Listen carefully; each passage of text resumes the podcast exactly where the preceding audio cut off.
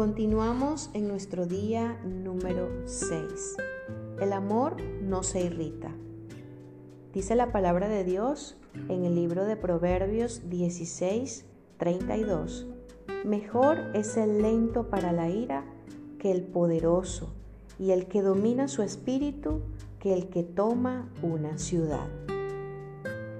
El amor es tardo para ofenderse y rápido para perdonar. ¿Con cuánta facilidad te irritas y te ofendes? Algunas personas tienen el siguiente lema. Nunca dejes pasar una oportunidad para enojarte con tu cónyuge. Cuando algo va mal, aprovechan la situación con rapidez y expresan lo heridos o frustrados que se encuentran. Sin embargo, esta reacción es opuesta al amor. Ser irritable significa estar cerca de la punta de un cuchillo. Es fácil pincharse. Las personas que son irritables están listas para reaccionar en forma exagerada. Cuando se encuentra bajo presión, el amor no se pone agrio. Los problemas menores no producen grandes reacciones. El amor no se enoja ni se siente herido a menos que haya una razón legítima y justa a los ojos de Dios. Un esposo amoroso permanecerá tranquilo y paciente, demostrará misericordia y controlará su carácter. Una esposa amorosa no es demasiado sensible ni malhumorada, sino que ejerce el dominio propio en el ámbito emocional. Elige ser la flor entre las espinas y responder bien en situaciones difíciles. Si caminas bajo la influencia del amor, serás una fuente de gozo en lugar de molestia. Hazte esta pregunta. ¿Soy una brisa tranquilizadora o una tormenta inminente? ¿Por qué las personas se vuelven irritables?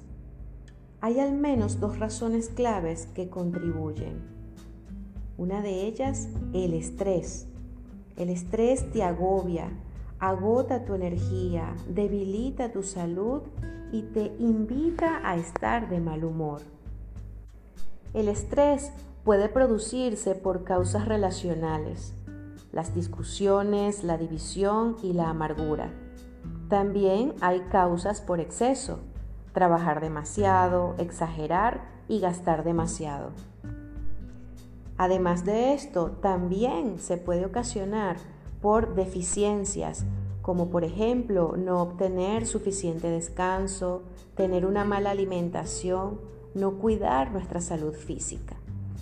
A menudo nosotros mismos nos clavamos estos puñales y nos predisponemos a estar irritables. La vida es un maratón, no una carrera corta. Debes equilibrar, priorizar y controlarte. Muy a menudo echamos la precaución por la borda y avanzamos a toda velocidad, según nos parece bien en el momento. Al poco tiempo estamos jadeando, tensos y a punto de estallar. La presión creciente puede desgastar nuestra paciencia y por supuesto nuestra relación matrimonial. La Biblia puede ayudarte a evitar el estrés poco saludable. Te enseña a dejar que el amor guíe tus relaciones para que no tengas discusiones innecesarias. Te invito a leer el libro de Colosenses capítulo 3 versículos 12 y 14. Te enseña a orar en medio de la ansiedad en lugar de resolver las cosas a tu manera. Lee Filipenses 4 del 6 al 7. Te enseña a delegar cuando estás agotada, agotado. Lee el libro de Éxodos, capítulo 18, versículos 17 y 23. Te enseña a evitar los abusos. Lee el libro de Proverbios, capítulo 25, versículo 16. Además de esto, la Biblia también nos exhorta a que tomemos un día de descanso, un día de reposo todas las semanas para adorar, para descansar. Esto tiene la ventaja de darte tiempo para recargarte, volver a concentrarte y le añade un respiro o un margen a tu agenda semanal. Será como colocar almohadones entre tú y las presiones que te rodean, reduciendo el estrés que hace que estés con los pelos de punta cerca de tu pareja. Sin embargo, hay razones más profundas por las cuales puedes volverte irritable. El egoísmo es una de ellas. Cuando estás irritable, el principal problema se encuentra en el corazón. Jesús dijo, de la abundancia del corazón habla la boca.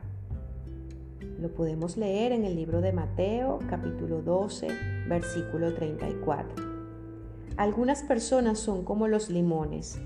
Cuando la vida los exprime, su respuesta es ácida. Y otras se parecen más a los duraznos. Cuando hay presión, el resultado aún es dulce. Enojarse con facilidad indica que hay un área escondida de egoísmo o inseguridad en donde se supone que debería reinar el amor.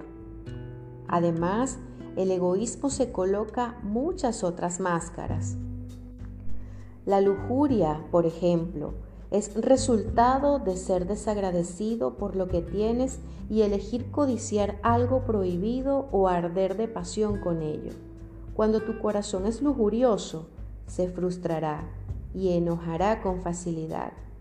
Te invito a leer en el libro de Santiago el capítulo 4 los versos 1 y 3. La amargura se arraiga cuando respondes de manera sentenciosa y te rehusas a resolver tu enojo. El enojo sin resolver de una persona amargada se filtra cuando se le provoca. Lee el libro de Efesios capítulo 4 versículo 31. La codicia de más dinero y posesiones hará que te frustres con deseos sin cumplir. Puedes leer el libro de Primera de Timoteo, capítulo 6, versículos del 9 al 10. En la palabra de Dios encontramos respuestas y dirección. Estos anhelos intensos junto con la insatisfacción te llevan a arremeter contra cualquiera que se interponga en tu camino. El orgullo hace que actúes con dureza para proteger tu ego y tu reputación. Estas motivaciones nunca pueden satisfacerse pero cuando el amor entra a tu corazón, te tranquiliza y te inspira a dejar de concentrarte en ti mismo y a despojarte de las cosas innecesarias. El amor te llevará a perdonar en lugar de guardar rencor, a ser agradecido en lugar de codicioso, a conformarte en lugar de meterte en más deudas. El amor te alienta a ser feliz cuando otra persona tiene éxito en lugar de no poder dormir de la envidia. El amor dice, comparte la herencia en lugar de pelea con tus parientes. Te recuerda que le des prioridad a la familia en vez de sacrificarlos por un ascenso en el trabajo. En última instancia, el amor disminuye tu estrés en cada decisión y te ayuda a despedir el veneno que puede generarse en el interior. Luego, te prepara el corazón para responder frente a tu cónyuge con paciencia y aliento en lugar de enojo y exasperación. En este día de desafío, frente a las circunstancias difíciles en tu matrimonio, decide reaccionar con amor en lugar de irritación. En primer lugar, realiza una lista de esas áreas en las que necesitas añadir un margen en tu agenda. Luego, enumera cualquier motivación equivocada que debas eliminar de tu vida, por tu bien, por el bien de tu matrimonio. thank you